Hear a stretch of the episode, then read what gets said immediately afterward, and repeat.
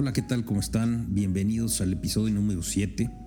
En este caso vamos a hablar de una cosa que la verdad yo creo que está muy interesante, que se llaman los ejercicios para la mente. Y bueno, empezando en el tema, les agradezco a todos que me estén escuchando el día de hoy. Y pues bueno, todos tenemos que estar ejercitando nuestra mente de la misma manera que ejercitamos nuestro cuerpo. Todo el tiempo tenemos que estar pensando en lo que estamos metiéndonos a la cabeza y el impacto que esto tiene para nuestra forma de pensar. Y lo que quiero decir con esto es que de cierta manera nuestra mente y por ende el producto de nuestra mente, que son nuestros pensamientos, es el resultado de lo que consumimos, de lo que vivimos y nuestra trayectoria hasta el día de hoy. En muchas de estas ocasiones, dejar de pensar resulta lo más fácil o conveniente, güey, simplemente porque no me requiere realmente mucho esfuerzo. Es decir, por ejemplo, estar frente a la televisión de vez en cuando es mucho más fácil que leer o ponerte a escribir algo o ocupar tu mente en algo este, un poquito más consumible de tiempo y de esfuerzo. Para esto, pues tenemos un sinfín de justificaciones. Por ejemplo, he estado trabajando todo el día y solo quiero llegar a mi casa a descansar. Eh, me quiero olvidar de las presiones y prendiendo la televisión, pues dejo de pensar en todo lo demás. Eh, la otra que es, pues, es entretenido y mato el tiempo, y etcétera. Sí hay muchísimas justificaciones. Y efectivamente esto no es malo, ¿no? El problema de hacer esto un hábito es porque pasa el tiempo y ese hábito nos inhabilita para hacer mejores pensamientos. Nos adentramos tanto en lo que ya nos da la televisión, el internet, Facebook, Instagram, TikTok, etcétera, etcétera, que se nos olvida el cómo formar nuestros propios pensamientos, en cómo estructurar realmente un pensamiento único, funcional y enfocado a lo que nosotros queremos. Y en poco tiempo pues nos pasamos solamente repitiendo ideas y conceptos de otras personas. Realmente uno de los defectos de todo esto es que muy fácilmente la gente puede caer en atribuir las cosas al típico y viejo lo leí en internet o lo escuché por ahí. En muchos casos lo hemos escuchado. En vez de ponernos a pensar críticamente en lo que estamos leyendo, viendo o escuchando. Y justamente hace un par de días platicaba con alguien cercano lo importante que es aprender a pensar críticamente. Y esto me van a decir, ¿y para qué? Porque justamente para poder entender mucho mejor el mundo que nos rodea y no convertirnos en repetidores de contenidos, es por lo cual hay que aprender justamente a tener este pensamiento crítico. Y hoy más que nunca, ante toda la información a la que tenemos acceso día a día, requerimos ser mucho más precisos y críticos en nuestro pensamiento. Necesitamos saber determinar si lo que estamos pensando, el producto de nuestras influencias externas, es correcto o no, y también estar pensando en cómo nos afecta como personas y si tenemos algún beneficio a partir de esto. Y cuando hablo de beneficio no me refiero a un beneficio directo en el consumo de información, sino que realmente es un beneficio que nos ayuda a forjar la mente como nosotros queremos. Y bueno, y todos tenemos la capacidad de poder llevar esto a cabo. Lo que estoy seguro es de que muchos no sabemos cómo.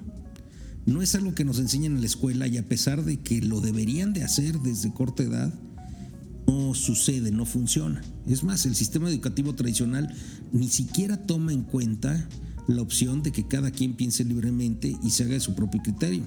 Sin embargo, lo que se puede entender es que en este momento de nuestras vidas, y bueno, y aquí recalco un tema muy, muy importante, en este momento en el que estamos viviendo hoy, en el 2022, tenemos literalmente el alcance en nuestras manos cualquier tipo de información que nosotros queramos.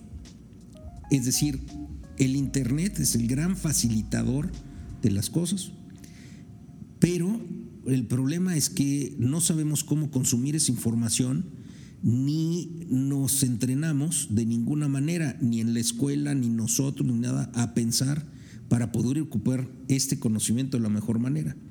Y ahora les pregunto a ustedes, los que me escuchan, ¿cuánto tiempo le dedican realmente a formar su mente?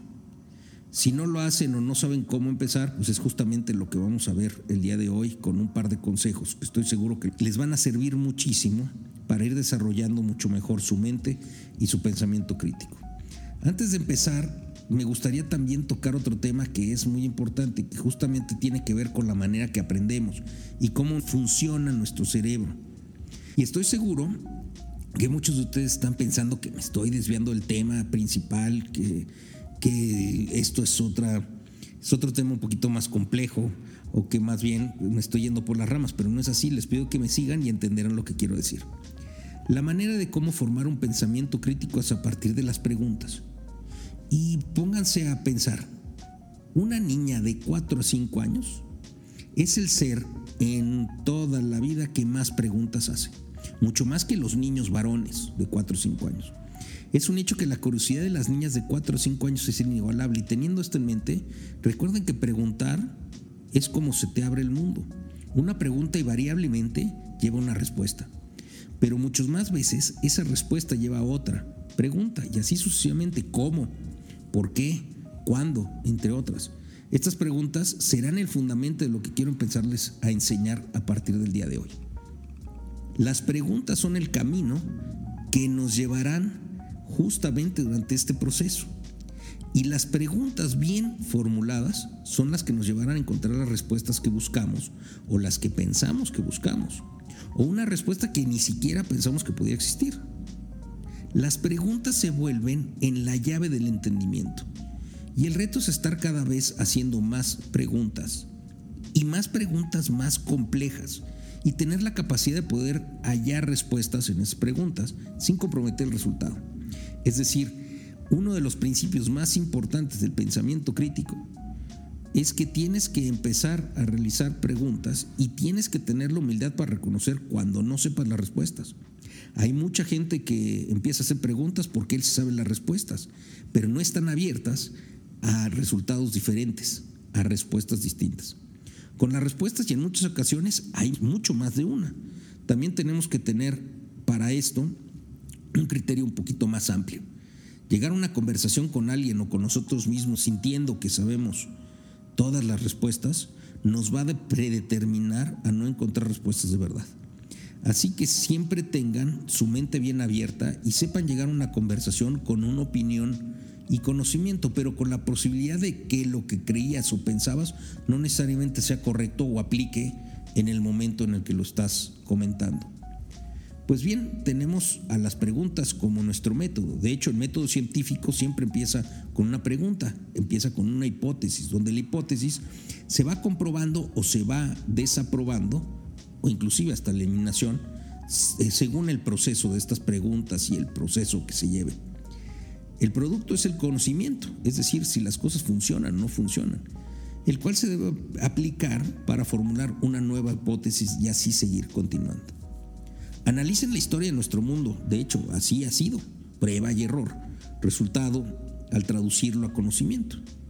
Entonces, ¿por qué no hacemos lo mismo en nuestra vida diaria ¿Y por qué solamente consumimos sin pensar y sin resolver nada?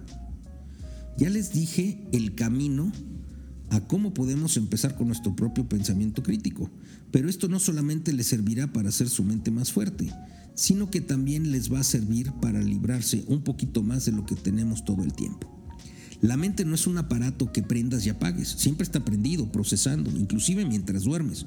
Por esa razón necesitamos aprender también a calmar nuestra mente en quitar todo aquello que nos está estorbando, que nos está haciendo ruido, para podernos realmente concentrar en lo que queremos hacer.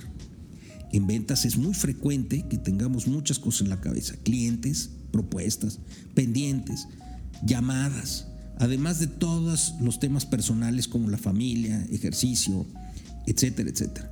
Un vendedor efectivo y un empresario efectivo son los que también aprenden a simplificar su mente. Y esto justamente se logra, o uno de los medios a través de los cuales lo pueden lograr, es a través de preguntas. Y una metodología que sirva para podernos enfocar, guiada a mejores resultados en nuestra vida profesional. Les dejo a continuación una serie de preguntas que además les servirá como una metodología para que preparen su mente para el trabajo que tienen que hacer.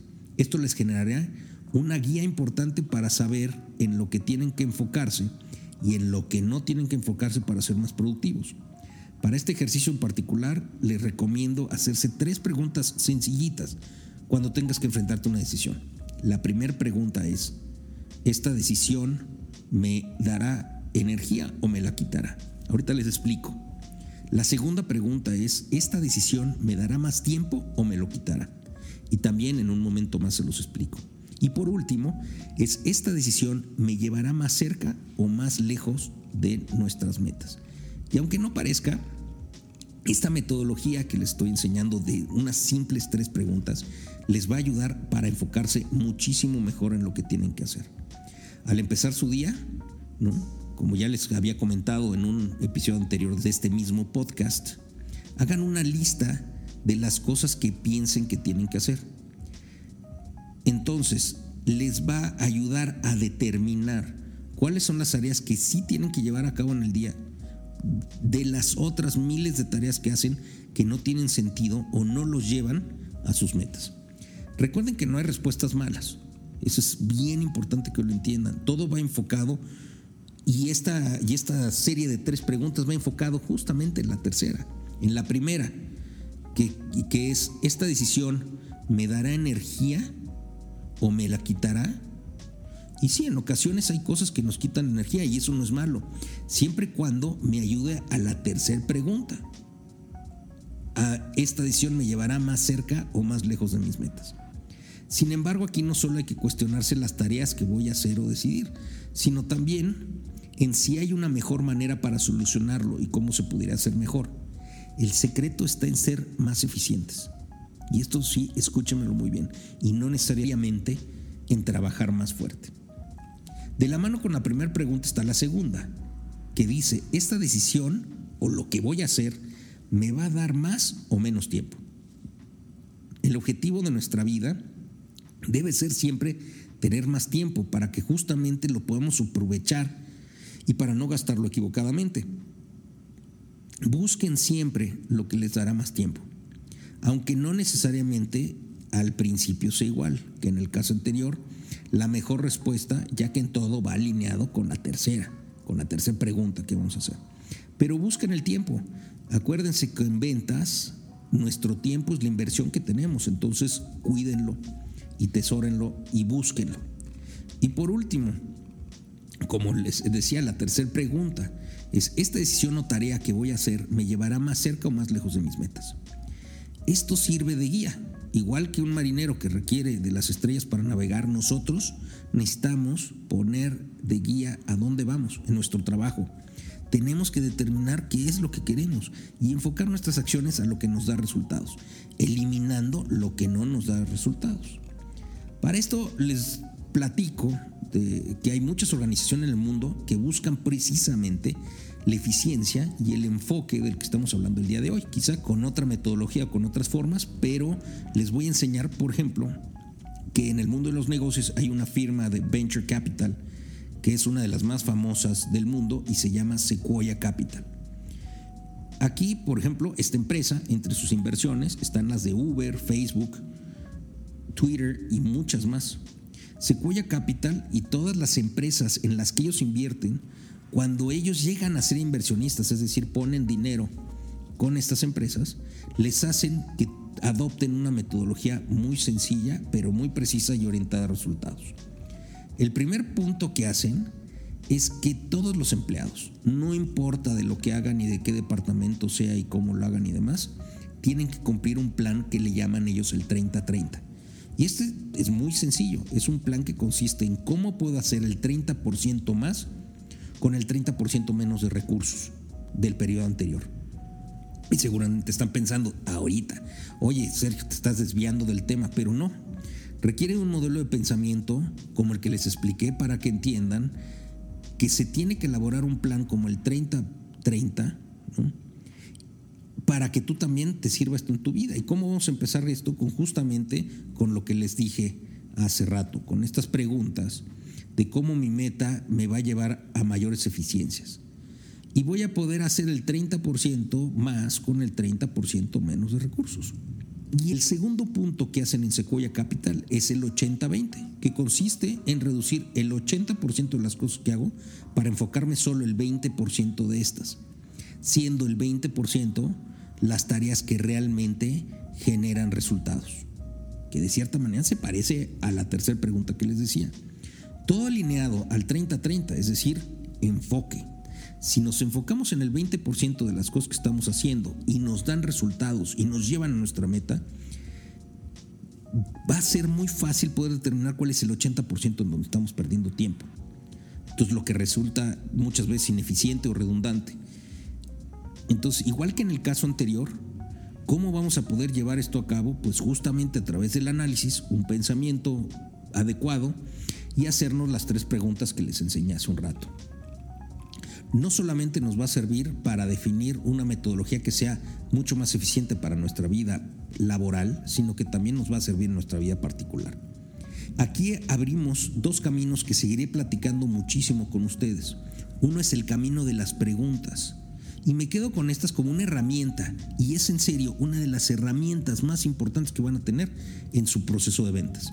Las preguntas combinadas con metodologías mucho más precisas les servirá a tener mucho más éxito en la vida profesional. Pero también las preguntas les servirán para llevar a cabo su vida personal mucho más efectivamente. Entonces vamos a estar practicando mucho con el tema de las preguntas. Ahora bien, los invito a que usen esta técnica para empezar y terminar su día. Y verán que, en serio, con un tema que parece muy sencillo y hasta obvio, van a poder tener más resultados. Si quieren que sigamos hablando del tema a más detalle, por favor escríbanme. También si quieren conocer más de la aplicación de preguntas a la metodología de Sequoia Capital, también háganlo saber para poderles explicar a más detalle cómo funciona y cómo lo pudieran implementar ustedes en su vida particular y en su vida de trabajo. Y también cómo lo podrían implementar ustedes para su vida laboral. Les deseo un excelente día y hasta la próxima.